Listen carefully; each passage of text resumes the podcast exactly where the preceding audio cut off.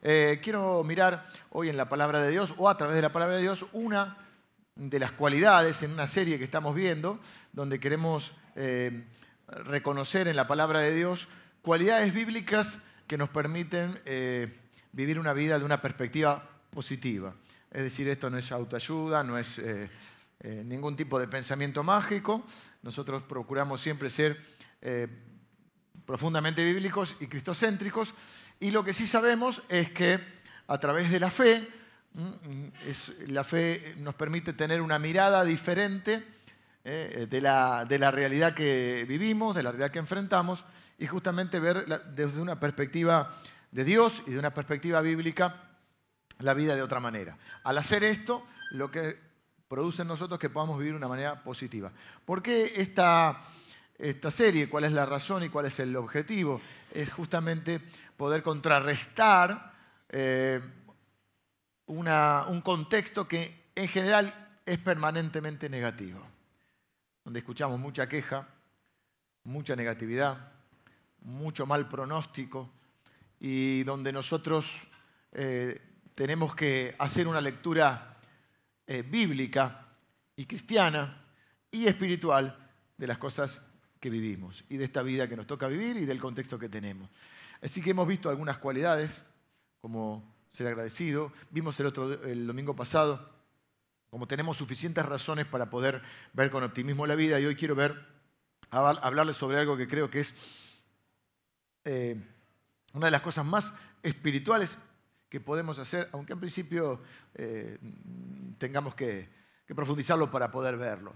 Quiero hablar acerca hoy de ser personas de buen ánimo y personas que puedan transmitir ánimo, personas que puedan motivar a otros, personas que puedan alentar a otros. La vida, eh, personas que puedan edificar a otros.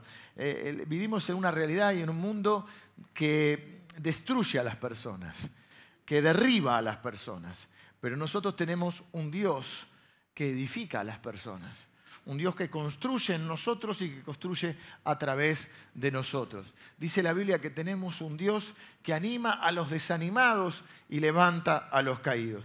Es sorprendente cómo en un día de nuestra vida podemos escuchar muchas voces que traen negatividad a nuestra vida, muchas voces de desaliento. La gente está desalentada, la gente está desanimada, eh, la gente está con un enfoque negativo, pero la Biblia nos permite renovar, dice justamente la Biblia, renovar nuestra mente. Así que quiero eh, que veamos esta cualidad bíblica que por otro lado es una cualidad de nuestro Señor. Y al fin y al cabo el objetivo en esta vida es parecernos a Cristo, es parecernos a nuestro Dios. Y así como los, los hijos tienen muchas cosas de sus padres, ¿eh? y muchas, eh, algunas están en el ADN, otras son adquiridas por, por la convivencia y por la educación, la verdad que en, un montón de cosas terminamos pareciéndonos a nuestros padres. De la misma manera vamos a parecernos a nuestro Padre Celestial, a nuestro Padre que es un Dios que, que levanta a los caídos y que anima a los desanimados. La Biblia dice en un proverbio que leí hace mucho tiempo y que me quedó así grabado y lo, lo, tengo siempre presente, dice la Biblia, el ánimo del hombre soportará su enfermedad, mas ¿quién soportará el ánimo angustiado? Y es una pregunta retórica que tiene la respuesta y la respuesta es nadie. Nadie puede soportar o sobrellevar algo con un ánimo angustiado. Y, la angustia es algo que es angosto, que viene así cuando se nos, se nos angosta el corazón. Y, fíjense, hablaba del cansancio, porque eh, muchas veces pensamos que el cansancio es solo físico. Pero miren lo que dice la palabra de Dios en segundo, el segunda, la segunda carta de, Corintios o a los Corintios que escribe el apóstol Pablo, una carta que él escribe hablando de su situación eh, personal que está viviendo.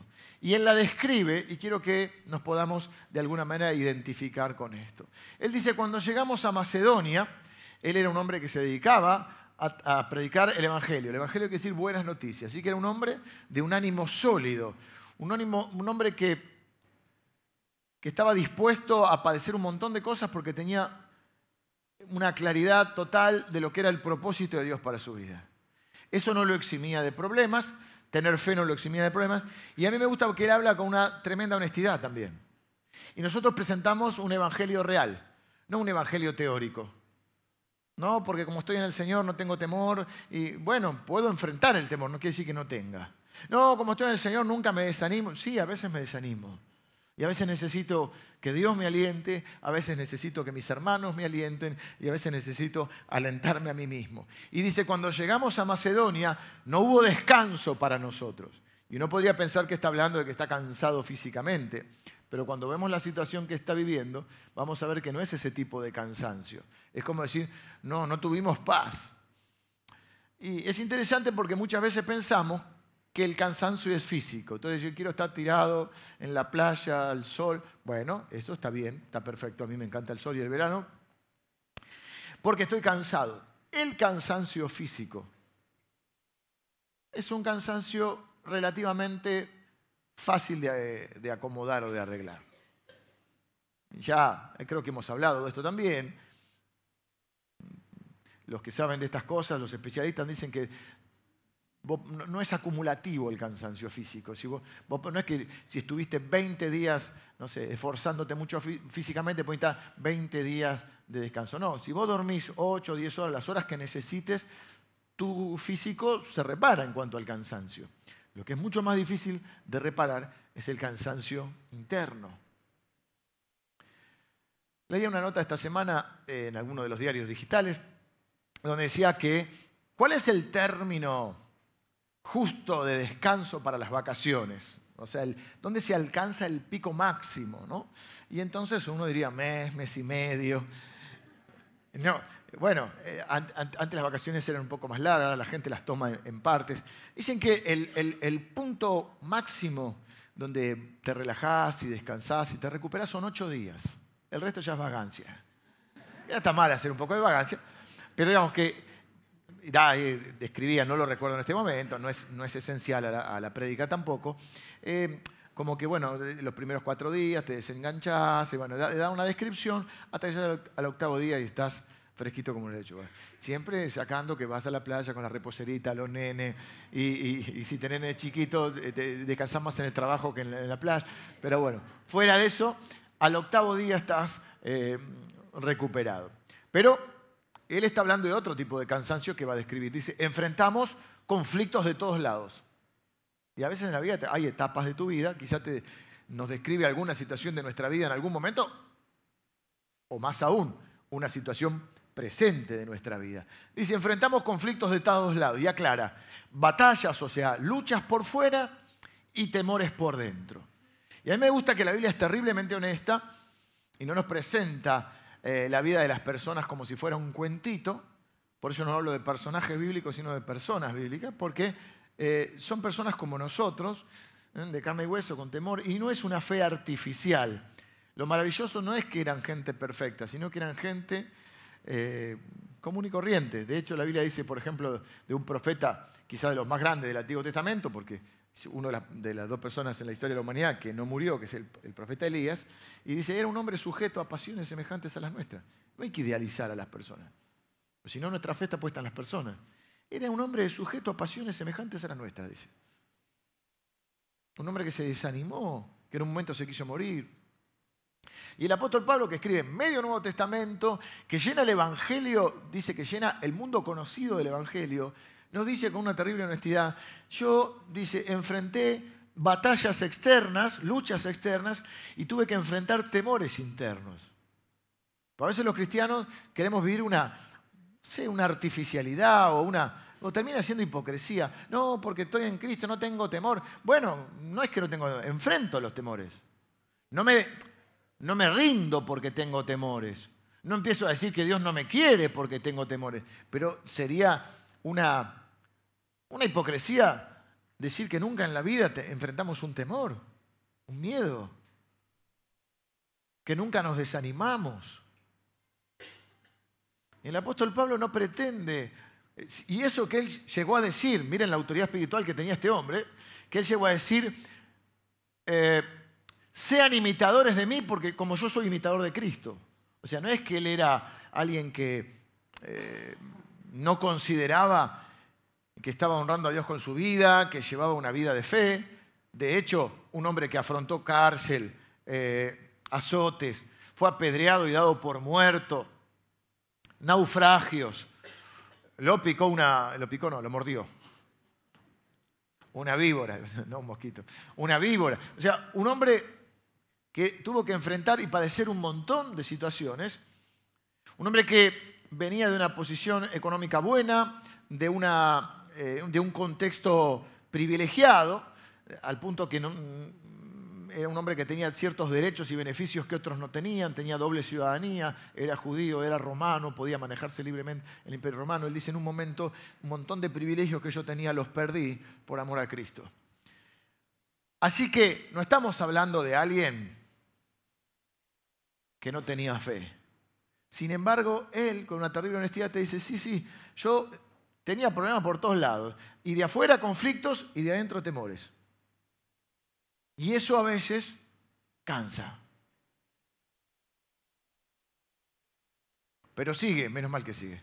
Y dice, hay un pero. El pero, en este caso es un pero de Dios. Viste que en la, vida a veces entre las frases hechas, porque está esa, esa, esa queja constante o esa, eh, ¿cómo andás? Si estás encontrás en ascensor con alguien que no conoces mucho y uno dice, es una lucha, ¿no? Y el otro agrega, cruel y mucha. Bien tanguera la cosa. Son eso, y no hablas del clima y no sabes qué hablar, tirás esas, ¿viste? ¿Cómo andás? Mal pero acostumbrado. O como me enseñó una, una hermana de la iglesia, decir, mejor no conviene. ¿Cómo andas? Mejor no conviene. Exageradamente bien. Me dijo un hermano recién, algo así. Eh, y viste, hay una frase que dice, pero siempre hay un pero. Pero ese general es un pero negativo. ¿Viste? Alguien te dice, estuvo bien lo que hiciste, pero... Mm, mm, ya viene. Pero estás contento, no están contentos, chicos, con la, vacación. Eh, pero, pero, siempre hay un pero. En este caso siempre hay un pero para los hijos de Dios eh, que hace la diferencia en nuestra vida. Y es el pero Dios. O sea, enfrentamos problemas de todos lados, tenía luchas externas, tenía luchas internas que eran mis temores, tenía que enfrentar mis temores, pero Dios, ¿qué hace Dios? Dios quien alienta a los desanimados, nos alentó con la llegada de Tito. Tenemos un Dios que anima a los desanimados. Tenemos un Dios que quiere alentarnos. Y tenemos un Dios que levanta a los caídos. Y si queremos parecernos a Él, y yo quiero parecerme a Él, y eh, parto de esa base en tu vida también, tenés que ser una persona capaz de, de, tener ánimo, porque nadie puede dar lo que no tiene, y transmitir ánimo. Tenés que ser una persona que tenga la mano siempre extendida para levantar a uno que está caído, para tener una palabra, un mensaje, una oración, de alguna manera una visita, una presencia, algo que haga que Dios te pueda usar para alentar a otro. Y me gusta que dice que Dios lo hace y en este caso lo hace con la llegada de Tito. Llegó Tito. Y tal vez muchos de ustedes hoy se encuentren en una situación así. ¿eh? Llegaron a la iglesia hoy desanimados. Generalmente son circunstancias repetitivas en nuestra vida. A veces lo que nos cansa es lo que no se termina de resolver. Entonces uno dice, estoy cansado de tropezar con la misma piedra, estoy cansado de discutir siempre por lo mismo, estoy cansado eh, de que nunca eh, pueda, siempre hablamos nunca y cuando estás cansado sobre todo decís nunca y siempre, ¿no? Son palabras, nunca, siempre, mm, de que no puedes resolver esto y eso produce cansancio. No es un cansancio físico, es un cansancio interior. Pero ¿quién soportará el ánimo angustiado? Quiere decir que con el ánimo correcto vos podés enfrentar lo que sea. Incluso algo que es difícil de enfrentar, que es una enfermedad. Pero ¿quién puede soportar, dice, cuando lo que está enfermo es su alma, su ánimo? Y entonces él dice, yo estaba cansado, eh, estaba con problemas externos, internos, pero Dios que anima o que alienta a los desanimados, otra versión dice también, la más tradicional, dice que consuela a los humildes. Esa frase cuando oro por las personas, Señor, vos que, eh, que sos un Dios que consuela a los humildes, te pido que nos consueles. Pero acá dice que alienta a los desanimados. Nos alentó con la llegada de Tito. Es decir, es Dios el que alienta. Y quizá vos estás hoy enfrentando una de esas situaciones repetitivas. Quizá estás desanimado porque no, no, no, no llegás como, como, el taller, que veniste al taller, si no llegás a fin de mes. Estás desanimado porque tu trabajo no te gusta o no te da el, el, fruto que esperabas. Estás desanimado porque seguís teniendo una situación repetitiva en tu matrimonio. Estás desanimado porque tus hijos no estás teniendo inconvenientes con tus hijos. Estás desanimado porque hay cosas que intentaste y no salieron como esperabas. Conflictos por fuera, temores por dentro. Estás desanimado porque hay algo que no está bien en tu salud, no te sentís bien o en alguien que amás. Estás desanimado, pero dice la Biblia que tenés un Dios que levanta a los caídos y que consuela a los humildes y alienta a los desanimados. Pero ¿cómo lo hace? Bueno, ¿cómo lo hizo en este caso? A través de, de una persona. Y yo quiero ser esa persona y quiero desafiarte a que seas esas personas ¿eh? usadas por Dios para llevar ánimo a otros. Dice, llegó Tito y Tito nos alentó, eh, Dios nos alentó, fíjate cómo lo atribuye a Dios. Dios nos alentó con la llegada de Tito. Y dice, su presencia fue una alegría para nosotros. Igual que la noticia que nos trajo del ánimo que Él recibió de ustedes. Ven, hay una especie de cadena espiritual, de cadena de favores, de cadena de ánimo. Es Tito vino animado porque la iglesia que estaba en Corinto lo había animado a él y, llevó el ánimo a Pablo. La llegada, la presencia de Tito fue una señal para Pablo de que Dios estaba apoyándolo. Fue una señal, viste, cuando decís a alguien le importa lo que me está pasando, a Dios le importa. ¿Cómo lo sabes? Porque llegó Tito. ¿Qué haces, Tito? Llegó Tito. Pero no fue una coincidencia que llegó Tito. Lo que Pablo dice es, Dios lo mandó a Tito. Y lo mandó con buena noticia, porque no solo Tito está, eh, no solo Dios me apoya, no solo Tito me está apoyando, hay una iglesia que me está apoyando. Porque Corinto no solo que le mandaba oración y saludos, sino que lo apoyaba financieramente, económicamente, para que él pudiera desarrollar esas tareas. Dice, cuando Tito nos contó, nos dijo, cuánto anhelan verme, cuánto me extrañan y cuánto sienten lo que sucedió. Y los leales que son, me llené de alegría. Dios consuela a los humildes, Dios anima a los desanimados y lo hace a través de personas. Y él dice, yo sentí el aliento de Tito, pero sé que detrás de Tito está Dios. Y esa es la perspectiva, este es mi punto. Cuando vos empezás a desarrollar los sentidos espirituales, vos podés, ver podés interpretar, porque no hay hechos, hay interpretaciones, vos podés interpretar la realidad de otra manera. Mucha gente cree que la realidad, el materialismo, la gente que no, no, no, no, no cree en las cosas espirituales, dice yo si no lo, no lo puedo percibir con los sentidos naturales, el tacto, la vista, el olfato, el gusto, el oído. ¿eh? Si no lo oigo, no lo veo, no lo, no lo toco, no existe. Esa es la realidad. La fe no niega la realidad. No es una forma de evadir la realidad. Para muchos, si voy al templo, me olvido de todo, canto las canciones y salgo y sigo con el mismo problema. Ese es un error de muchas veces. Eh, esa no es la perspectiva bíblica ni de la iglesia, ni de la adoración, ni de Dios. Deje sus problemas afuera y venga a adorar a Dios. Entonces salimos, lo dejamos en el estacionamiento, salimos, agarramos los problemas de vuelta y nos vamos. Y lo que fue el encuentro que tuvimos un rato fue una manera de evadir la realidad. Pero el Evangelio no es un poder para evadir la, realidad, es un, es un poder para transformar, para enfrentar y para transformar la realidad. Jesús dijo, vengan a mí con las cargas, no dejen las cargas afuera. Vengan a mí los que están trabajados y cargados y yo los voy a hacer descansar. Así que lo, que, lo que, nos da la, perspectiva espiritual, es decir, es no es negar la realidad que se percibe con los sentidos naturales, sino lo que nosotros decimos es que la realidad es más es mayor a lo que se puede solo percibir con eso. Que hay una realidad espiritual que no se percibe ni con la vista, ni con el olfato, ni con el oído, se percibe, la Biblia dice, con los sentidos espirituales. Cuando vos empezás a, cuando vos pones tu fe en Cristo y empezás una nueva vida, la Biblia dice que es una, sos una nueva persona, que tiene que ir creciendo y desarrollando esos sentidos. Se desarrollan los sentidos espirituales. Cuando vos desarrollás esos sentidos espirituales, empezás a percibir la realidad esa espiritual. Esto es lo que está haciendo en este momento Pablo.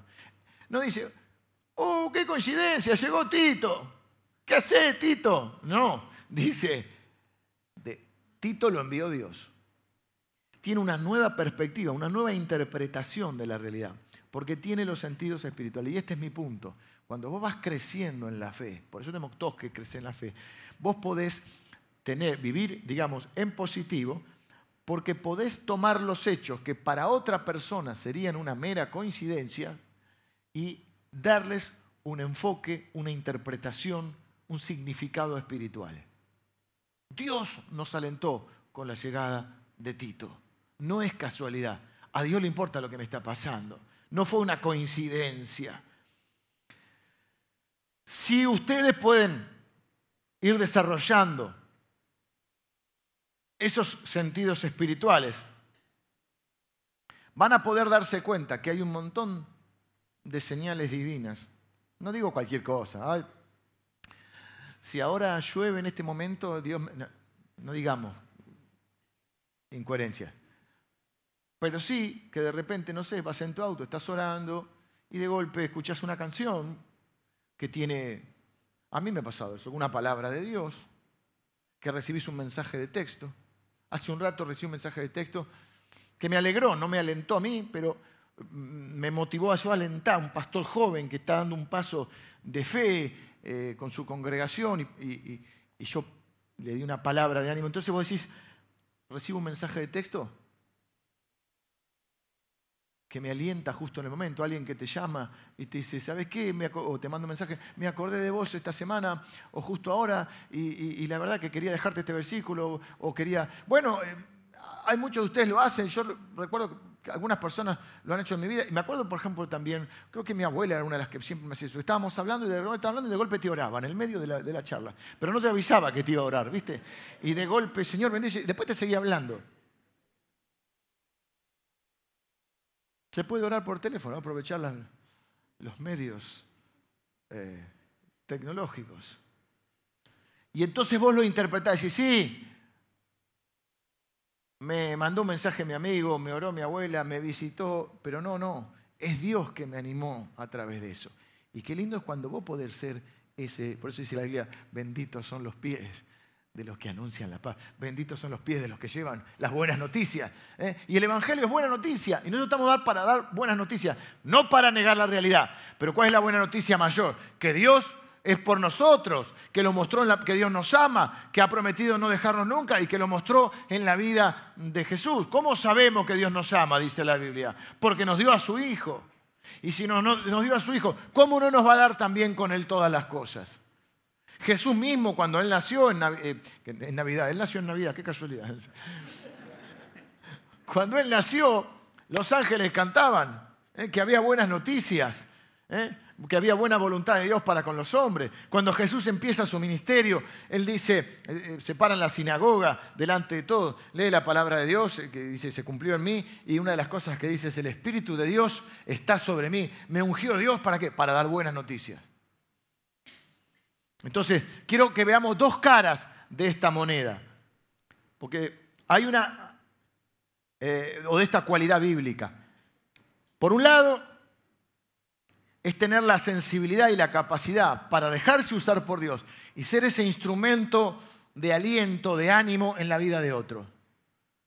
Ser personas que edifican en la vida. En un mundo que derriba a las personas, que que destruye a las personas, ser personas que edifiquen, personas que animen, personas que tengan, viste que hablas con esas personas que decís, me edificó, qué bien me hizo. Hay personas que te contaminan, tóxicas, como dice el hermano Estamatea, ¿no? Y, salís, ¿qué te pasó? Me encontré con, no era Tito este.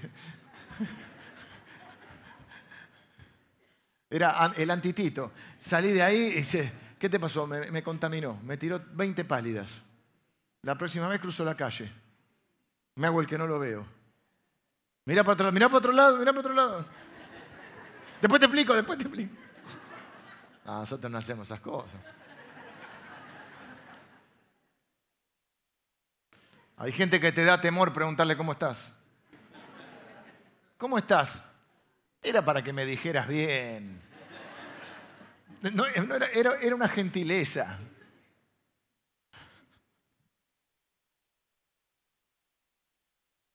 Problemas en el exterior y miedo en el interior. Cuando hay eso en nuestra vida o en la vida, una de las cosas más espirituales que podemos hacer es buscar el aliento de Dios para transmitirlo o para nosotros mismos alentarnos. Por eso te digo que son dos caras de la moneda. Por un lado, alentarte a que vos alientes a los demás. ¿Por qué? Porque las voces de desánimo son tantas y tan reales, ¿eh? Eh, a veces en el diálogo con otros y a veces en el diálogo interno. Tenemos que ser personas que alienten, que edifiquen, no personas que destruyan o que desalienten. No puede ser. Había una, una vieja publicidad cuando, no sé si era chico o joven, no lo recuerdo. Tengo un problema con los tiempos de atrás, no recuerdo bien si fuese 10 años, 15 o 40. Pero había una que decía, no va a andar.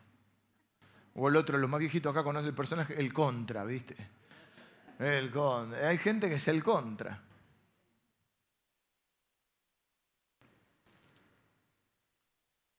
Miren lo que dice el libro de Hebreos, capítulo 3, versículo 13. Dice, más bien, durante ese día, hoy, mientras puedan, anímense unos a otros cada día, para que ninguno de ustedes se endurezca por el engaño del pecado. A veces los cristianos dicen, me enfríe, se enfrió. ¿Cómo te enfriaste? ¿No está frío? Me, me enfrié. ¿Qué le pasó? Se endureció. ¿Por qué? Eh, porque quizá no había nadie que lo aliente y se dejó engañar, como cantábamos recién, por las mentiras eh, de, este mundo, de Satanás, de, lo que fuera. Eh, pero miren cómo sigue. Así que anímense unos a otros. Y dice después, versículo 14.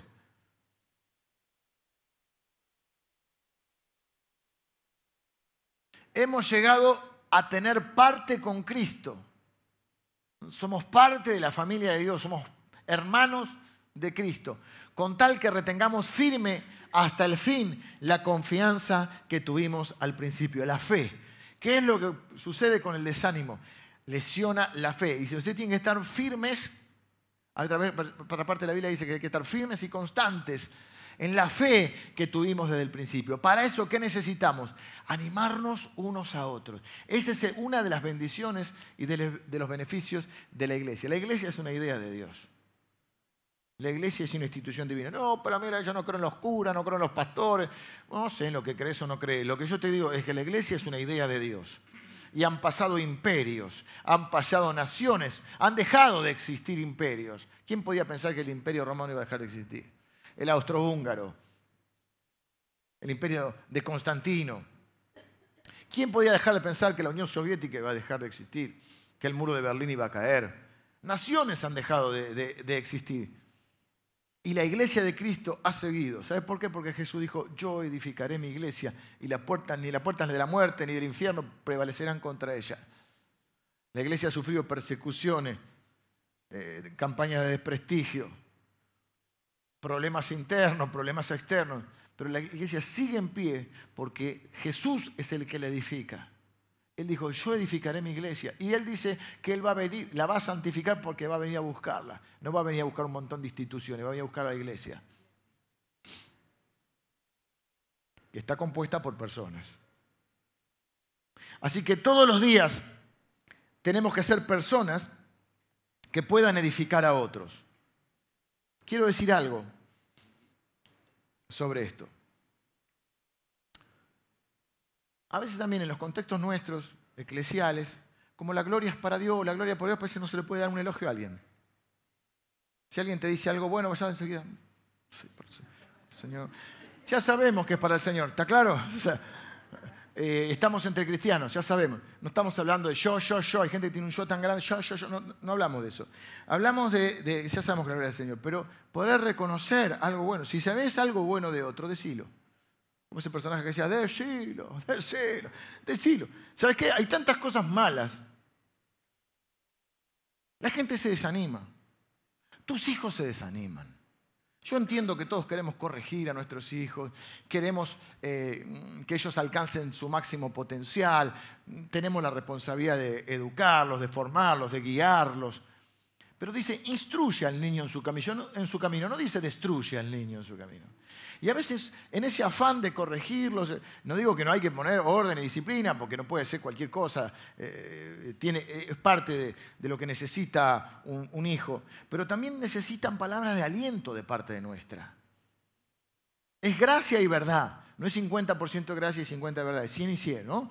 Eh, Jesús estaba lleno de gracia y de verdad. Pero a veces estamos siempre con, con la verdad y olvidamos la gracia. Afirmar el corazón con la gracia generar confianza en ellos, que ellos pueden lograrlo, que busquen, estimularlos a que busquen sus, sus metas, que establezcan sus metas y las, y las, alcancen. Necesitamos todos alentarnos. Yo también me desaliento y me desanimo. Y también necesito el aliento. Y si uno lo necesita, ¿cómo no lo van a necesitar nuestros hijos? Si el apóstol Pablo lo necesitaba, que era un hombre eh, de una tremenda fe, ¿Cómo no vamos a necesitar nosotros? Necesitamos generar en, nuestros hogares, en nuestras casas, donde sea que estemos, ambientes donde la gente trabaje en base a la confianza. Miren, hay dos escuelas de liderazgo. Esto se aplica eh, en cualquier institución, no es solo un principio cristiano. Eh, eh, estoy hablando de, escuelas de administración, de liderazgo, aún se puede aplicar a una empresa, se puede aplicar a una familia. Hay dos, culturas que establecen, en cada organización hay una cultura establecida que a veces no está escrita, pero está tácita. Una empresa que tiene empleados, por ejemplo. Se puede trabajar, hay una línea de liderazgo que trabaja en base a la desconfianza, a la sospecha es decir, en términos jurídicos, vos sos culpable hasta que se demuestre lo contrario. Algunos de ustedes lo viven en el trabajo. Entonces partimos de la base que ese empleado, que ese integrante de la empresa, o puede ser una familia, o puede ser una iglesia, no va a cumplir, no va a ser responsable, no va a estar a la altura de lo que esperamos. Entonces va a llegar tarde, así que le vamos a poner una tarjeta para que marque el reloj, así lo controlamos va a tener que eh, tener ciertos supervisores para ver que, porque nosotros partimos de la base de que es culpable hasta que demuestre lo contrario. ¿sí? Esa es una línea de liderazgo. Hay otra línea de liderazgo que es a la que yo adhiero, no es esta, que es una liderazgo donde la gente es inocente hasta que demuestre lo contrario. Si lo seleccionamos, si lo contratamos, es porque creemos que va a rendir. Creemos que va a hacer bien su trabajo. Eso no significa que no haya coordinación, que no haya una supervisión, que no haya una rendición de cuentas. No estamos hablando de que sea una mm, anarquía. Pero partimos de la base de confiar. Y yo me di, en las personas. Yo me di cuenta que la gente trabaja mucho más y mejor cuando se siente apoyada y se siente que nosotros creemos en ellos que cuando se sienten que no, este no va a poder, este, es un este va a fracasar. ¿Quién puede triunfar así? Exactamente lo mismo en nuestra casa.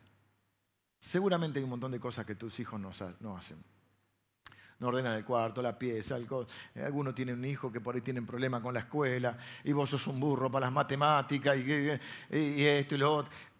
Y hay que corregirlos y hay que eh, poner límites y hay que motivarlos y exigirles, pero también tenemos que alentarlos.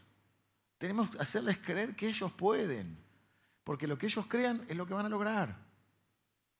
Porque uno vive de acuerdo a lo que cree.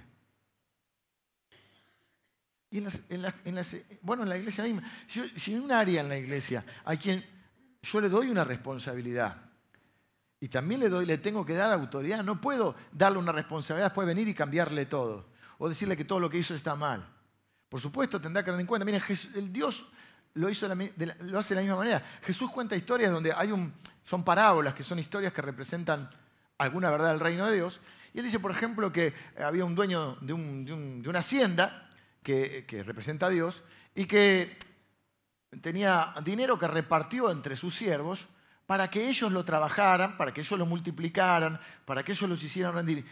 El dueño de la finca, Seba, luego vuelve a pedir cuentas, pero les da libertad y les da la confianza para que ellos administren y hagan producir eso que les ha sido dado. Un talento, cinco talentos, etcétera. Hay dos, veces habla, por lo menos en este momento estoy recordando Jesús acerca de esto. Entonces, de la misma manera, eh, no, quiero ser un líder controlador. Yo trato en la iglesia de decir, vos no estás controlando todo. No. Sí, lógicamente, nos reunimos, podemos dar pautas, eh, tenemos que rendir cuentas porque después el, dueño de la finca vino y pidió cuentas y cada uno tiene que rendir cuentas de lo, que se le da como responsabilidad. Pero tenemos que darle un marco de libertad y un marco de confianza. Y eso es parte del aliento. Lo mismo, repito, con nuestros hijos. Tenemos, entonces, cuando ves algo bueno, así como a veces lo tenés que corregir, muchas veces, cuando ves algo bueno, decilo. Dice la Biblia que todo lo que hacemos, quizá el domingo que viene podamos hablar de eso, o alguno de estos domingos durante el verano, porque esta serie va a continuar, dice que todo lo que hagas, lo hagas para la gloria de Dios. Lo hagas para Dios. Esto lo digo porque a veces lo que nos desanima es que no nos agradezcan, que no lo valoren.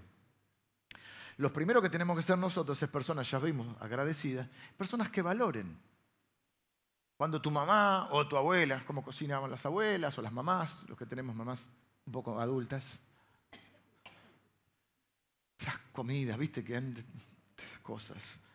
Vas a comer a lo de la nonna, la baba, la yaya, de, de qué país venís, y, te hace la comida. Y vos decís, porque quiero ir a un punto más profundo, no es solo alentarlo, bueno, va a estar todo bien, va a andar todo bien. No, no, vos seguro no. Es un aliento espiritual. El aliento espiritual es cuando vos podés, porque toda nuestra vida es espiritual. Entonces, cuando alguien hace algo bueno, vos le podés decir, esto que hiciste, qué bien lo hiciste, cómo me bendijo. Dios te usó. Puede ser hasta un regalo que recibí, una, visita. Vos, Tito, Dios te usó. Tu visita trajo alegría. Sos una bendición de Dios. Es decir, no es solo un aliento humano, es humano, pero es con un trasfondo espiritual, donde vos podés relacionar las cosas. Porque en los cristianos todo lo que hacemos, en última, diría en primera instancia, lo hacemos para Dios. Entonces, por un lado, si no, no te lo agradece, y nadie me agradeció esta comida que preparó, que preparaste para tu bueno, en primera instancia, mamá, papá, abuelo, el que preparó eso, en primera instancia lo hiciste para Dios. No, mi trabajo, la verdad, no, fue valorado en la iglesia, en la empresa, donde fuera. Vos apoyás tu cabeza en la cama y decís, yo hoy honré a Dios. Porque lo hice con todo mi corazón, lo hice lo mejor que pude. Y si otros, si lo vieron, mejor. Me gustaría que lo vieran. Todos necesitamos que nos agradezcan. Pero si no lo vieron, no importa, porque hoy honré a Dios. Ahora, del otro lado, cuando alguien hace algo que vale la pena resaltar, resaltalo. Si ves algo bueno, yo si veo algo bueno quiero decirlo. Quiero alentar al que hace algo bueno. Y poder correlacionarlo con Dios y decir, Dios te usó a través de esto.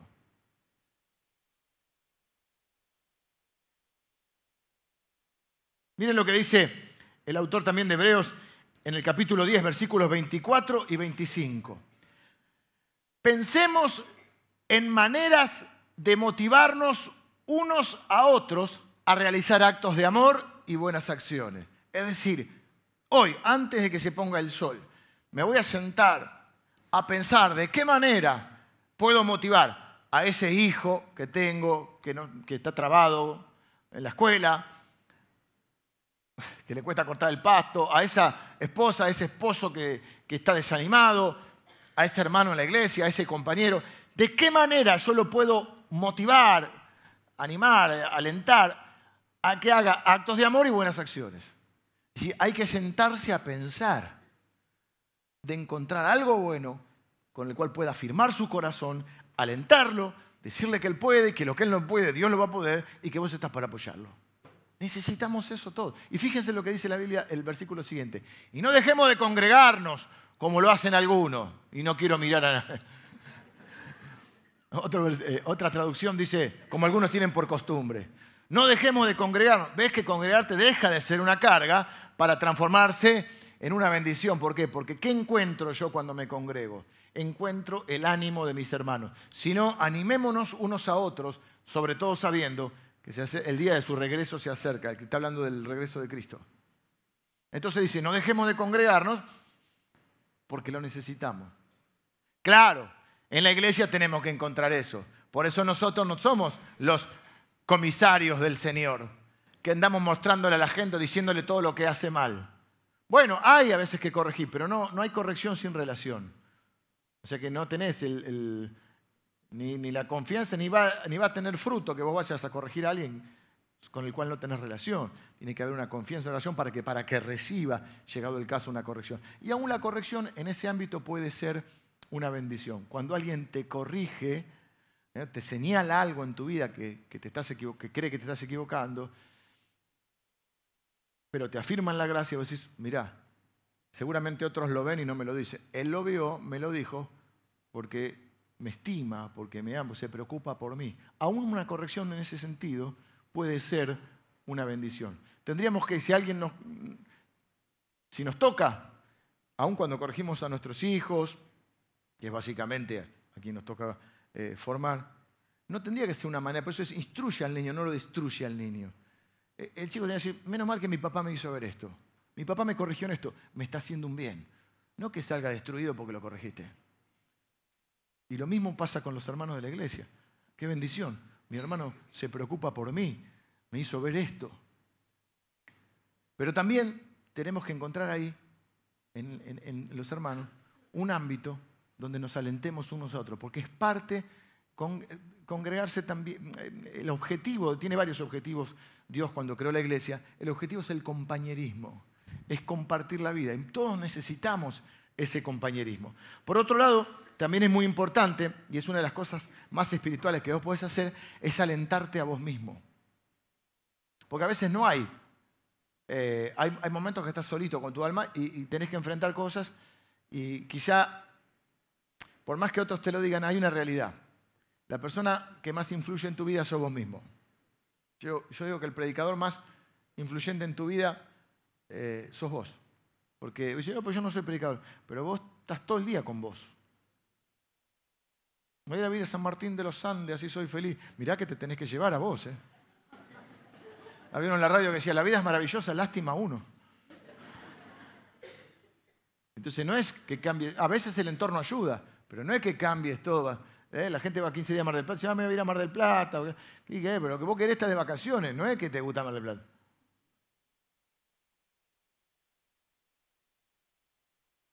A la persona que más escuchás es a vos mismo. Entonces hay momentos que vos tenés que. Si vos mismo no crees en vos, pues ¿quién va a creer en vos? Esto le pasó en, varias ocasiones, pero una ocasión que, recordé en estos días cuando estaba preparando esta enseñanza es el rey David, que no era rey todavía, era un prófugo de, la justicia porque el rey, el rey Saúl lo perseguía. En un momento el David había conformado como una especie de ejército y en una incursión que ellos salen con su mini ejército, el campamento donde ellos acampaban, donde estaban sus familias, es saqueado, le roban todo y le secuestran las familias. Como alguien tiene que tener la culpa y a veces en vez de buscar resolver los problemas buscamos al culpable, empezaron toda la tropa a hablar de apedrearlo. Claro, él tiene, el que tiene la autoridad tiene la responsabilidad, él era responsable. Pero la solución no era apedrearlo, porque vamos a ver que después él, él es el que, Dios trae la solución a través de él. Y a veces nosotros, en nuestro enojo, eh, atentamos contra lo que puede ser la solución. Y es que todos se sentían amargados por la pérdida de sus hijos y hijas, porque habían sido secuestrados. Después los recuperan. Pero cobró ánimo, David se animó y puso su confianza en el Señor. ¿De dónde viene su ánimo? De su fe en Dios. Por eso no es solo un aliento, va, va a estar todo bien. No, no, es un aliento en base a las convicciones que tenemos en Dios. La mejor manera de alentarnos son con las verdades, con la palabra de Dios. Y a veces te toca hacerlo. Y vivimos escuchando cosas que nos desaniman, gente que directa o indirectamente nos tira abajo. Eh, y necesitamos, por un lado, personas que nos alienten, y si no lo están, o aunque lo estén, como la persona más influyente en nuestra vida somos nosotros mismos, tenemos que aprender a alentarnos en la palabra de Dios. Ser personas, por un lado, personas capaces de poder alentar a otros. Y por otro lado, ser personas que se alienten a sí mismos. Entonces, cuando te desanimas, ¿qué haces? Tratás de buscar una perspectiva espiritual. Tratás de fortalecerte, también dice otra versión, David se fortaleció en el Señor, de animarte, vengan los músicos, de animarte en el Señor y tratás de buscar o de percibir la parte de la realidad que no se ve, pero que es tan real como la otra. Y es la parte donde entra Dios a tu vida. Cuando venía hoy para acá en el auto, eh, vino a mi mente un pasaje de la Escritura. Por supuesto, la enseñanza estaba preparada, me preparé en la semana. Si alguno piensa no se preparó, sí, me preparé. Pero hay que darle esa libertad a Dios de que nos hable y que nos muestre cosas. Entonces yo venía, mientras venía con Lili en el auto, me vino de pronto un flash. Y no era la chica del bikini azul. Era, era de pronto un flash. Me vino, no te tientes, me, vino este, esta, parte de la escritura y dije, claro, y ahora mientras lo predicaban el primero, se me fue profundizando. En un momento determinado en la Biblia hay una persona que se llama Josué. Josué tiene que emprender una tarea. A veces nos desanimamos viendo la dificultad de la tarea que tenemos por delante. Ya cuando pensás en, viste, ¿cómo se dice? Trabajás, te cansás, ¿qué ganás? ¿Viste? Ya, te, ya, viste, te dan los apuntes, lo ponen arriba de la mesa, la guía de, trabajo práctico, diciendo, abandono la carrera ya, ¿no? Bueno, Josué tiene que continuar y ser el sucesor nada más y nada menos de un hombre llamado Moisés, que para los judíos es San Martín, es el libertador. Un hombre que Josué joven tiene, tiene que reemplazarlo a Moisés, Moisés ya murió, y dice, me quedará grande el saco, o la túnica en este caso.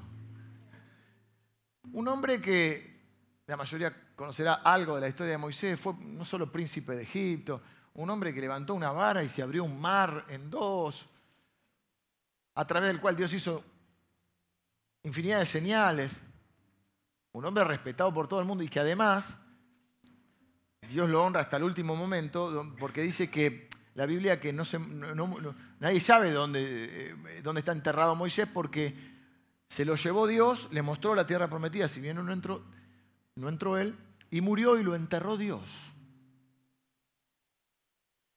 Y Josué está diciendo, me dieron las 10 del Barcelona, tengo que reemplazar a Messi. Y leyendo este pasaje en el primer servicio me di cuenta que Dios lo alienta, porque Dios sabe que necesitamos aliento.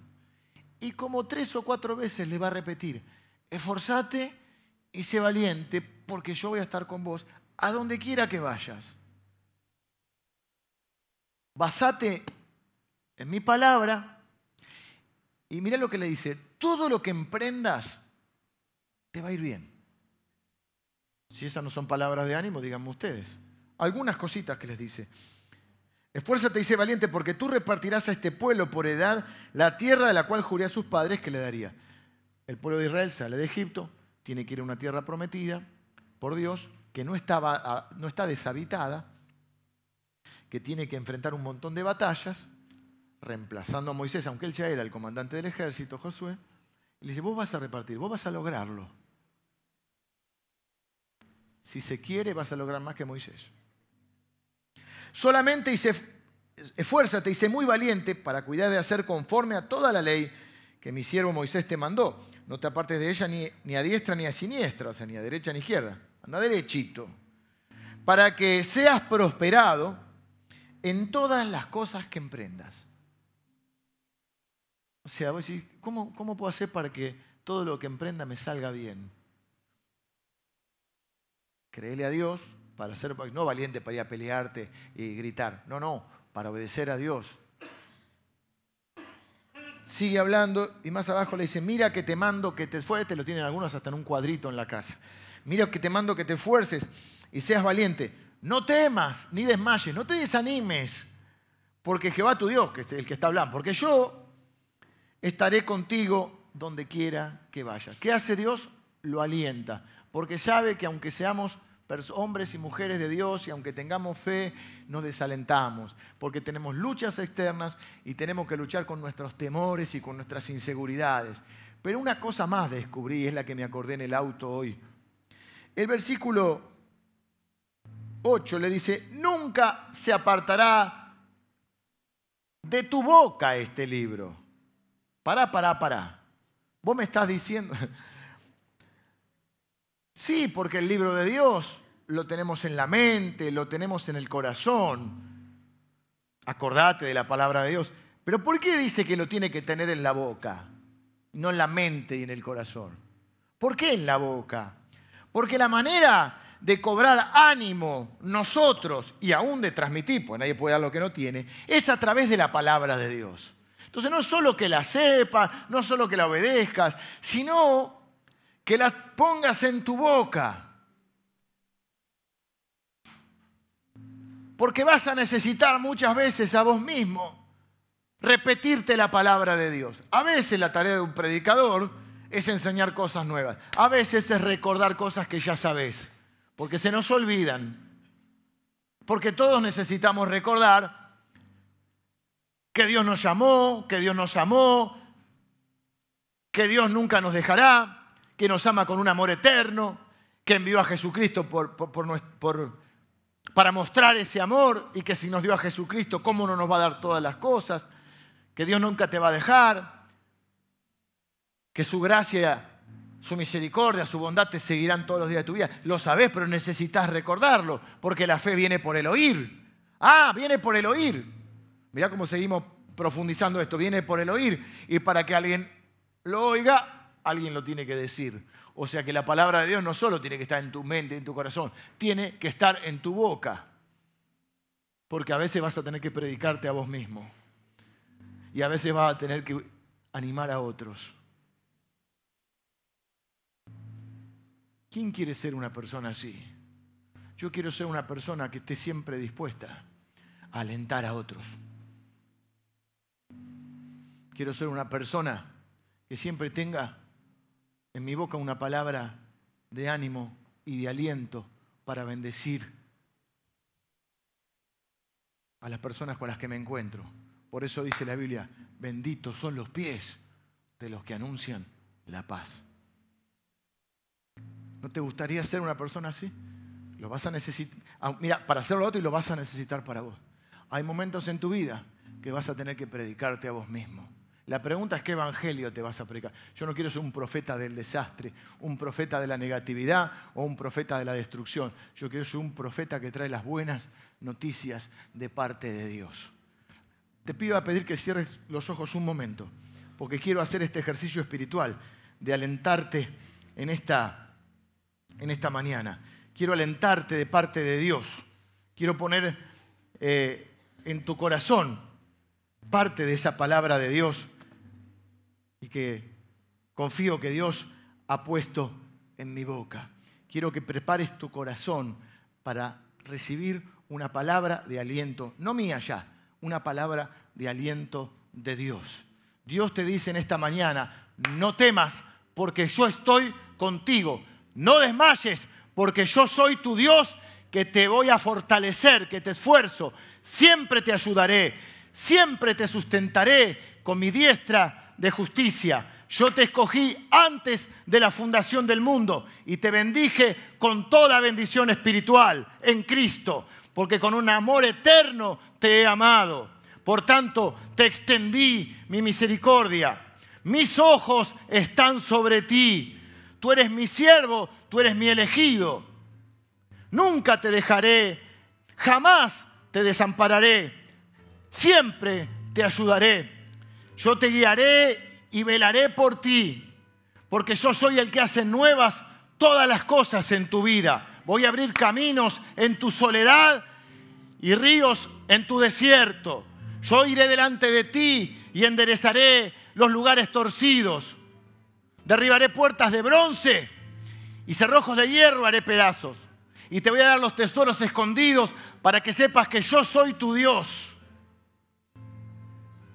Mi presencia irá contigo y te daré descanso. Voy a bendecir el trabajo de tus manos. Serás bendito en tu entrada y bendito en tu salida.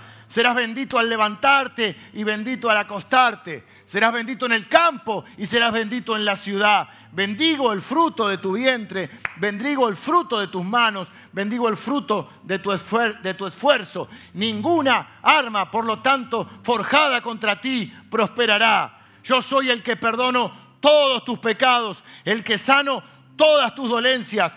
Soy el que rescata del hoyo tu vida, el que te corona de favores y de misericordias. Yo soy el que borra tus rebeliones por amor de mi nombre. Yo sanaré tu tierra, secaré tus lágrimas y te haré gozar de mi salvación. Nunca me olvidaré de ti, te tengo grabado en la palma de mi mano. Yo estoy hoy a la puerta de tu corazón y te llamo. Si me abrís tu puerta, entraré y cenaré contigo. Mi paz te doy, una paz que nadie te puede dar en este mundo. Porque en este mundo vas a tener aflicción, pero confía, porque yo he vencido al mundo, dice el Señor. Ciertamente, mi bien, mi misericordia y mi bondad te van a perseguir todos los días de tu vida y en las moradas celestiales vivirás por la eternidad.